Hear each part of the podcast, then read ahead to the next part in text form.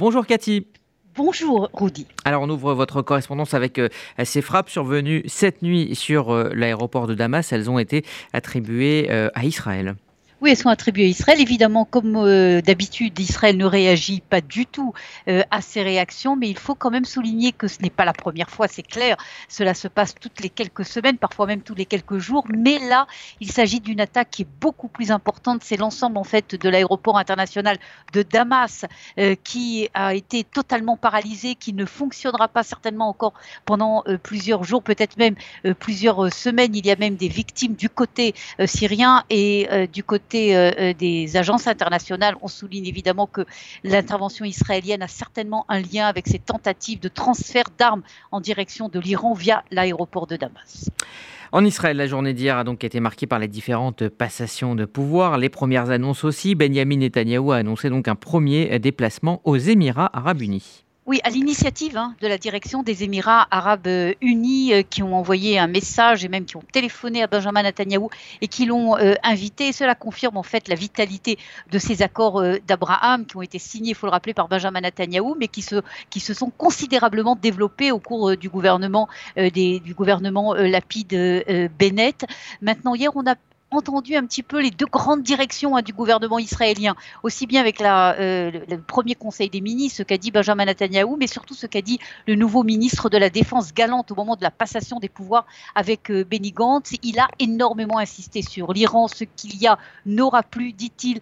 Euh, Israël ne peut pas tolérer un Iran euh, nucléaire. Et là, on entend un message beaucoup plus dur que ce que l'on a entendu au cours de ce que du gouvernement Bennett Lapid. Et puis la deuxième direction, c'est la direction diplomatique.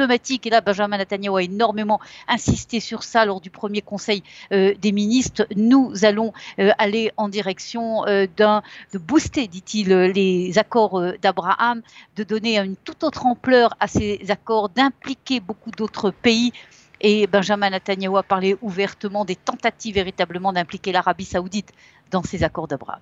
Alors le Premier ministre, euh, effectivement, fait des annonces, et puis le nouveau gouvernement, lui, prend ses marques. Alors on évoquait dans le journal euh, Bezalel Smotrich, le ministre de l'économie, qui donc a annulé cette taxe symbolique sur euh, les boissons sucrées, la vaisselle en plastique. Du côté du ministre de la Sécurité intérieure, Itamar Benvir, eh bien, on annonce l'intention de se rendre dès cette semaine sur le mont du Temple. Et en ce qui concerne le nouveau ministre du Tourisme, Israël Katz, eh bien, on mise sur le développement touristique de la Judée-Samarie, qualifiée de Toscane israélienne. Comment analyser ces premières annonces Cathy Bisraor exactement. Et euh, si vous lisez la presse israélienne de ce matin, qui est une presse qui est en général beaucoup plus à gauche et qui est contre, en fait, euh, plus ou moins, disons, le gouvernement israélien, le nouveau gouvernement israélien, vous entendez des critiques véhémentes contre les trois grandes décisions que vous venez euh, de rappeler et assez critiques très violentes hein, que l'on entend, pas seulement dans l'échiquier politique, mais véritablement dans l'espace public, dans les sites internet et surtout dans la presse israélienne.